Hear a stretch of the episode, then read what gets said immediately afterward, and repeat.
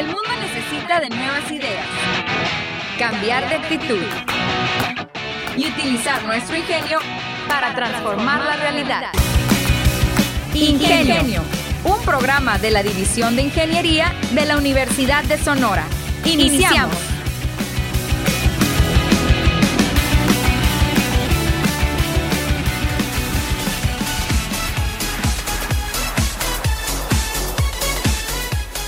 Muy buenos días, ya son las 9 de la mañana y es hora de ingenio.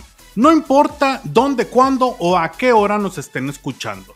Tenemos un programa el día de hoy lleno de información acontecida en estas últimas semanas. Platicaremos sobre dinosaurios, sobre científicos destacados, qué pasa con el Bitcoin y varias cosas más. Esto es Ingenio, la manera inteligente de transformar.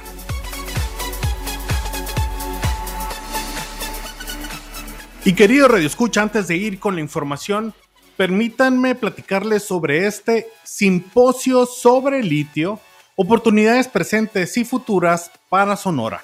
Un evento que se va a realizar en el Auditorio de Medicina Dr. Alfredo Padilla Barba, el edificio 7E, el próximo 27 y 28 de junio www.simposiolitio.unison.mx para más información.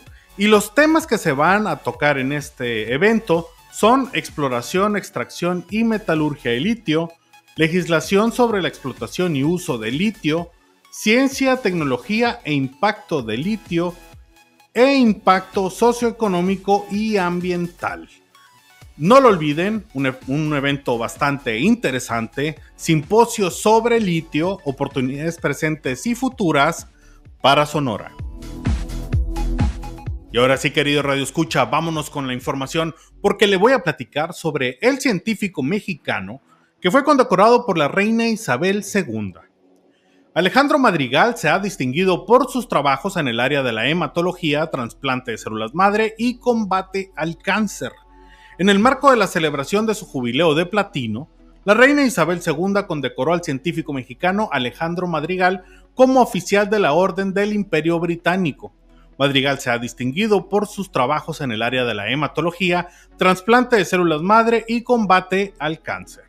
Y él dice, siento que es un verdadero testamento de lo afortunado y privilegiado que ha sido trabajar con colegas tan excepcionales y que han sido de mucho apoyo, a quienes estaré por siempre agradecido por su dedicación para mejorar el desenlace de las vidas de pacientes con cáncer, pues estos cáncer de sangre que necesitan un trasplante de células madre, aseguró.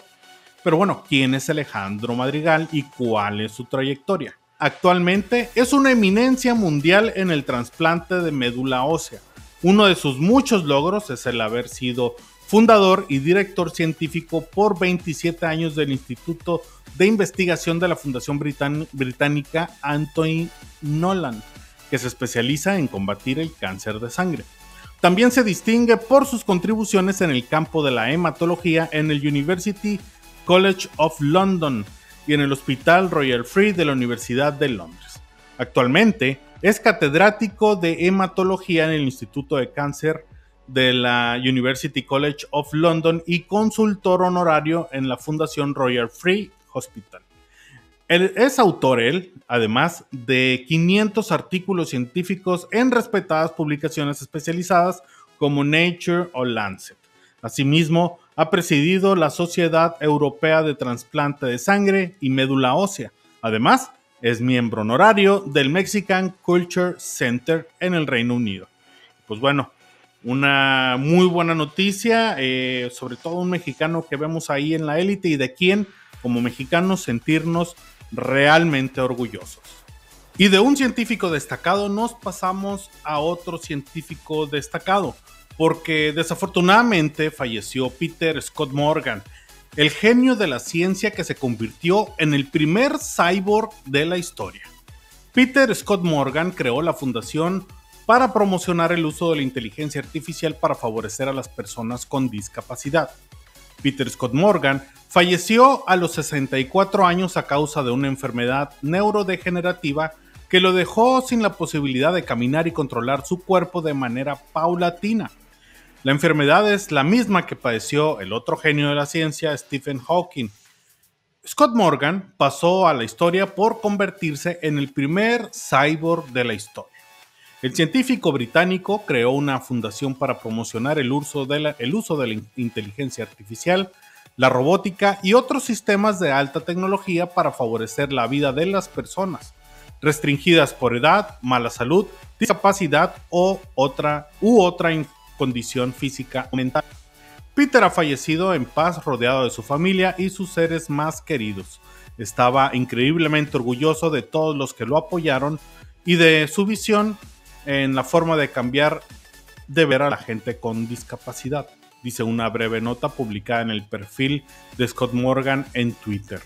Fue en 2017 cuando se le diagnosticó la enfermedad neurodegenerativa y esta se empezó a desarrollar cuando las células nerviosas del cerebro y la médula espinal comenzaron a dejar de funcionar. A Scott Morgan le diagnosticaron esclerosis lateral amiotrófica, una enfermedad debilitante que provoca la pérdida de movimiento muscular. Los médicos le informaron que su expectativa de vida era de dos años, pero este brillante científico estaba decidido a utilizar sus conocimientos para luchar por su vida. Quería reinventar para el mundo lo que significa estar atrapado en tu propio cuerpo, dijo el científico. No se trata solo de esta enfermedad, se trata de cualquier discapacidad ya sea un accidente, ya sea una enfermedad genética o simplemente por vejez, incluso por demencia. Pero en última instancia se trata de lo que todos los habitantes eh, de la Tierra tienen, la libertad. Tengo la suerte de ser un prototipo y un neo-humano, un experimento temprano de cómo la humanidad puede dar un gran salto hacia nuestro futuro, dijo.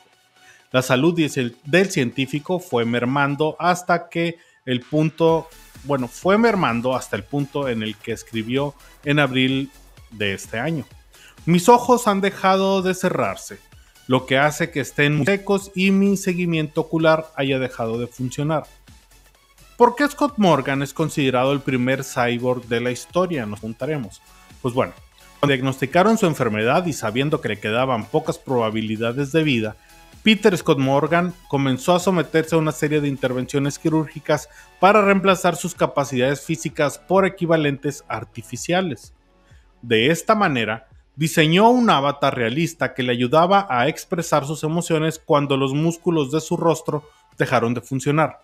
Este avatar le permitía mantener una conversación utilizando un lenguaje corporal basado en inteligencia artificial. De esta manera, expresó una de sus más célebres frases. No estoy muriéndome, estoy transformándome. Esto lo dijo en 2019. Además de lo anterior, además de lo anterior, utilizó una tecnología de seguimiento ocular autoaplicada capaz de controlar varias computadoras a la vez solo con los ojos. Asimismo, hablaba por medio de un sintetizador de voz, ya que había perdido el habla tras someterse a una laringe aquí les va, laringectomía para evitar que, la saliva entrara en los pulmones debido a su incapacidad para controlar los músculos. Peter se desplazaba en silla de ruedas de alta gama, misma que le permitía mantenerse erguido, encontrarse en una posición horizontal e incluso casi caminar. El año pasado Scott Morgan publicó sus memorias Peter 2.0, Peter the Human Cyborg, como científico, Peter siempre confió en la robótica como instrumento de mejora en la vida de las personas que, como él, padecían alguna enfermedad incapacitante. En el 2020 fue protagonista del documental Peter the Human Cyborg, material que, se da, que le da seguimiento a su transformación mientras trabajaba para convertirse en un robot completo para prolongar su vida. Pues bueno, descanse en paz Peter Scott Morgan y que ojalá el esfuerzo que realizó durante estos años y todo ese empeño no se vea eh, simplemente dejado de lado. Ojalá se le dé seguimiento porque pues esto puede mejorar la vida de muchas personas que como él decía, desgraciadamente ya sea por enfermedad o por accidente o cualquier otra situación, pues eh, tienen un movimiento eh, limitado o pueden eh, desarrollar algunas, eh, pueden llegar a atrofiarse. Entonces, pues bueno, ojalá, ojalá, y esto solamente sea el primer paso de muchos. Continuamos en esta edición de Ingenio y querido Radio Escucha. Estamos en el año 2022 y cuando creemos que ya lo hemos visto todo, que lo sabemos todo, la naturaleza y la historia nos dan siempre un, una buena, nos pone en nuestro lugar, por así decirlo. ¿Por qué? Porque descubren los huesos del dinosaurio depredador más grande de Europa. O sea, siempre se ha pensado que el T-Rex, sobre todo ahora estamos en una nueva ola en cuanto a la popularidad de los dinosaurios y siempre hemos visto los programas en distintos canales, Discovery, etcétera, donde nos hablan sobre las distintas especies. Y creemos que ya están todas, pero resulta que pues no. Porque un grupo de cazadores de fósiles encontraron los restos del espinosaurio, el dinosaurio depredador más grande de Europa en una isla británica. El nuevo ejemplar del dinosaurio depredador más grande de Europa acaba de ser descubierto en la isla de Wright, en el sur del Reino Unido. De acuerdo con reportes de la prensa local, un grupo de cazadores de fósiles lograron desenterrar los restos de un enorme espinosaurio, considerado uno de los lagartos terribles del mayor tamaño que habitaron la Tierra en el periodo Jurásico. Aunque solo se ha ubicado ciertas partes de la composición esquelética del dinosaurio, los expertos creen que podría tratarse del espécimen más grande que se haya encontrado en el continente. Esto es todo lo que se sabe al respecto. A ver, ¿qué es el espinosaurio?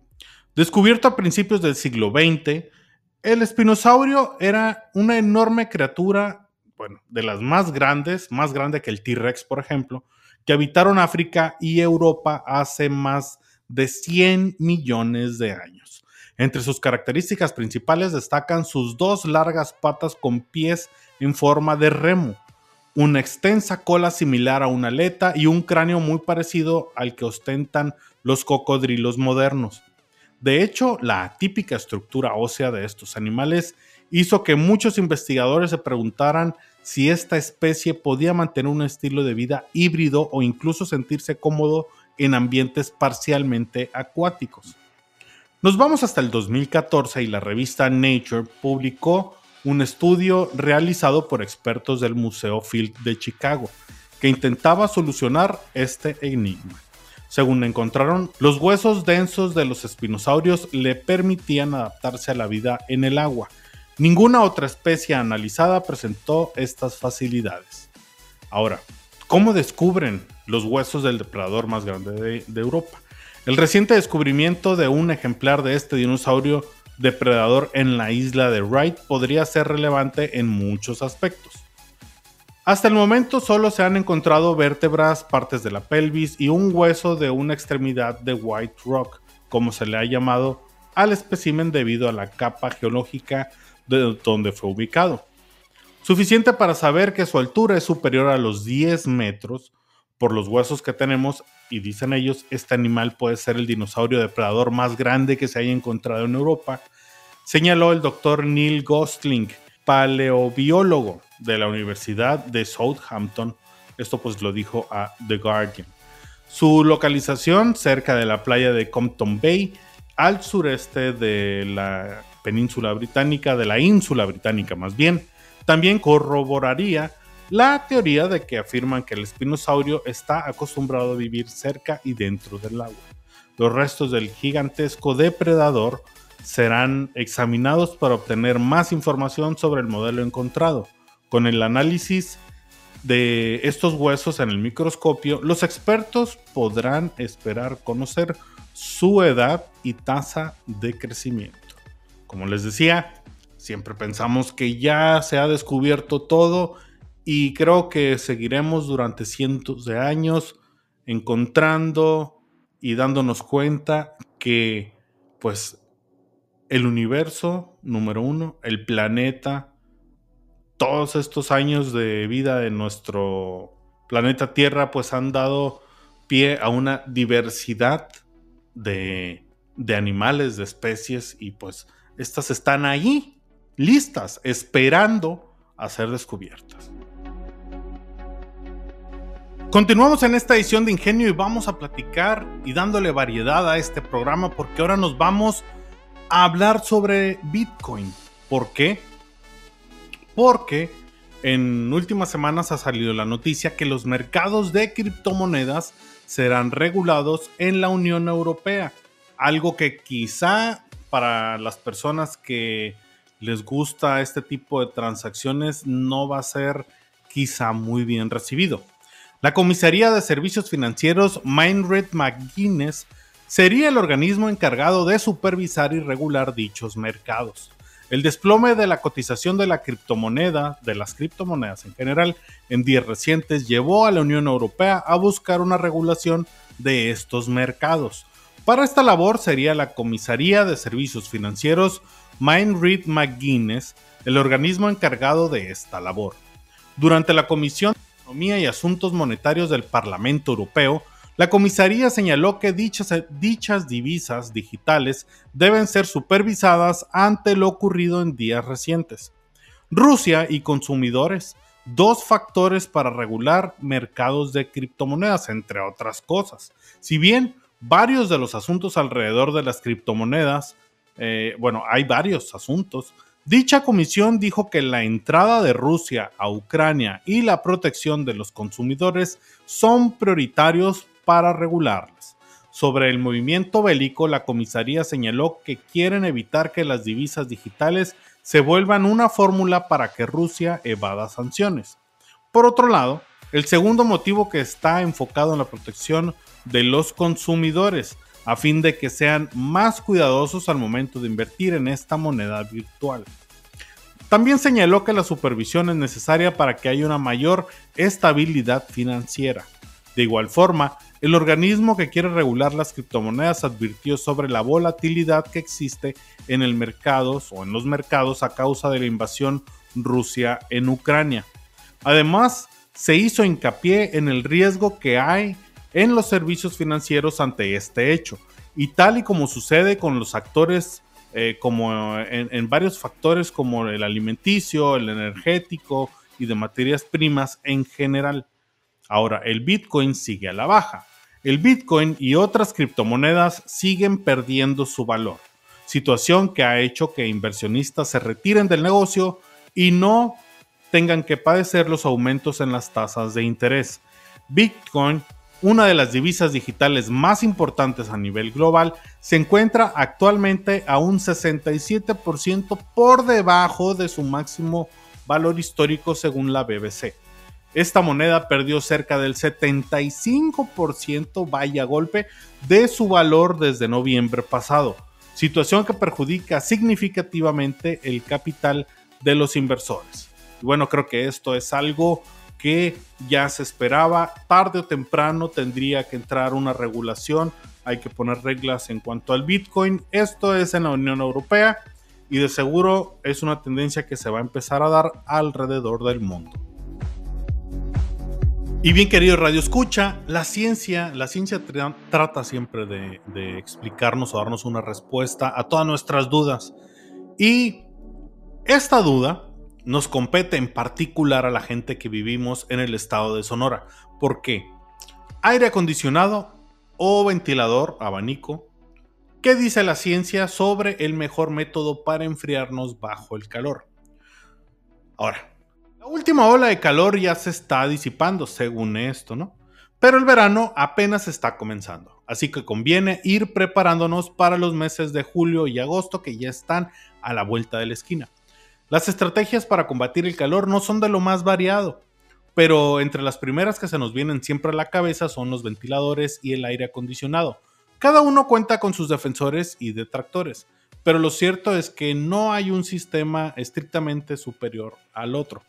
Por eso conviene hacer un análisis objetivo de las ventajas y desventajas de cada uno, para poder hacer así una elección basada en nuestras necesidades. Algunos tipos de aparatos eh, son más habituales, ¿no? Tanto entre los aires acondicionados como entre los ventiladores pueden distinguirse diferentes tipos dependiendo del criterio al que nos refiramos. Quizá una de las diferencias más importantes sea la instalación. En ambos casos podemos encontrarnos con aparatos que requieren instalación y otros que pueden ser considerados portátiles. Los aires acondicionados funcionan trasladando el calor del interior del edificio hacia afuera, más o menos como lo hace un refrigerador. Entre los aires acondicionados los más habituales son los instalados. Estos cuentan con un aparato, un aparato perdón, interior que es el encargado de enfriarnos o darnos calor dependiendo de, a lo mejor en diciembre, pues también tienen ahí para ponerse que aviente un airecito más, más cálido. Pero bueno, esto es una cosa y el otro es un aparato que se instala en el exterior encargado de disipar el calor. Una versión más o menos portátil de estos es, hay unos aerocoolers así como chiquitos que tienen rueditas, los cuales disipan el aire a través de un conducto que sacamos por la ventana eh, al exterior. Entre los ventiladores se distinguen los de techo a los portátiles. Los de techo son más efectivos, capaces de hacer circular el aire por toda la estancia en la que estén instalados. Además, al igual que el aire acondicionado, pueden ayudar a mantener un confort térmico tanto en verano como en invierno, moviendo el aire frío hacia arriba y el caliente hacia abajo. Confort térmico y temperatura real los sistemas de aire acondicionado tienen una ventaja importante frente a los ventiladores, y es que enfrían el aire en lugar de simplemente generar corrientes de este. Estos aparatos llevan la temperatura a la estancia o al lugar, el cuarto, la sala, a la que les marque el termómetro. El termómetro o el termostato, más bien, ¿no? Eso sí, su consumo energético dependerá del diferencial entre la temperatura ambiente y la que le marquemos ahí en el termostato. Los ventiladores no enfrían el aire, pero pueden reducir nuestra sensación térmica hasta 5 grados. Esto puede darnos el alivio que necesitamos en un día de calor, pero implica una importante limitación. Y es que si el aire que nos echan está por encima de nuestra temperatura corporal, pues el ventilador pasará a calentarnos más de lo que nos va a enfriar el límite de temperatura que suele fijarse es de 35 grados. A temperaturas superiores, pues ya conviene mejor apagarlo, ¿no? Ambos sistemas pueden, eso sí, utilizarse en combinación. En casos de calor extremo, el aire acondicionado puede rebajar unos grados la temperatura hasta hacer posible el uso de un ventilador o un abanico. Como el coste del aire acondicionado es relativo al diferencial de la temperatura, podemos usar el ventilador para lograr bajar la sensación térmica unos grados más sin necesidad de gastar más. La eficiencia es tan importante como la eficacia. Si los ventiladores tienen una ventaja clara sobre el aire acondicionado, esto es su mejor o menor, perdón, consumo energético, que puede ser hasta 10 veces menor. En promedio, el aire acondicionado supone un 1% del consumo energético en los diferentes hogares, lo cual se traduce a unos 40 kilobytes. Eh, estos son datos de hace pues ya bastantes años, ¿no? En 2010. La salud también es importante. Tanto el aire acondicionado como ventiladores pueden afectar negativamente nuestra salud. Pero por fortuna, tenemos a nuestra disposición herramientas para evitar los posibles daños. Nuestro cuerpo tiene un margen para adaptarse al frío o calor, pero los cambios bruscos de temperatura definitivamente no le sientan bien, incluso si es para mejorar el confort térmico. El frío puede causar irritaciones en nuestras vías respiratorias, más todavía cuando dormimos, ya que nuestra temperatura corporal cae. Por ello, aunque tengamos algún aparato puesto para refrescarnos a la hora de dormir, es buena idea programarlo para que éste se apague después. En el caso del ventilador, la mejor precaución es no tenerlo eh, muy cerca o directo al dormir, las irritaciones causadas por el frío no pasan de ser una molestia más. El problema serio sería cuando nuestra salud pues no se cuida o cuando más bien serían los filtros del aire acondicionado que pues estos generan gérmenes no se limpian y esto puede, esto puede causarnos una infección. Para evitarlo es importante un buen mantenimiento de estos aparatos limpiando filtros a cierta, con cierta frecuencia. Entonces, pues bueno, esa es la información. Eh, claramente creo que aquí en Hermosillo y en el estado Sonora no hay mucha discusión. El aire acondicionado es la, la respuesta. el mini split. Entonces, pues bueno, eh, ojalá pues toda esta información nos ayude a mitigar el calor tan extremo que vivimos constantemente en nuestras diferentes ciudades. Y es así, querido Radio Escucha, como llegamos al final de esta edición llena de información de ingenio. Espero que toda la información haya sido de, su interés. Habíamos tenido muchas charlas eh, en estas últimas semanas. Quería traerles algo para ponernos al tanto de lo que está pasando en el mundo de la tecnología, en el mundo de la ciencia. Y pues bueno, no queda más que recordarles que denle like si nos están escuchando vía Facebook. Ahí se están publicando los episodios cada semana. Pueden escuchar también este episodio y todos los anteriores de Ingenio en Spotify. Ingenio Unison, ese es el, perfil en el cual pues lo pueden poner a buscar ahí en Spotify. También eh, muchas gracias a toda la gente que le ha dado like y ha mandado su solicitud de amigo para nuestro perfil de Facebook. Eh, muchas gracias a todas, a todas esas personas. Ahí se pueden enterar de pues todo lo que está pasando, los eventos como este evento de litio, eh, convocatorias, etcétera. Ahí se está poniendo toda la información. También muchas gracias a toda la gente que nos sigue por Instagram y por Twitter, los cuales pues tienen el mismo nombre, Ingenio Piso guion bajo Unison, tanto en Instagram como en Twitter. Muchísimas gracias, mi nombre es René Flores y nos vemos la siguiente semana. Hasta la próxima. La División de Ingeniería de la Universidad de Sonora y Radio Universidad presentaron Ingenio, el programa que nos enseña la manera más inteligente de transformar. Te esperamos en nuestra próxima emisión.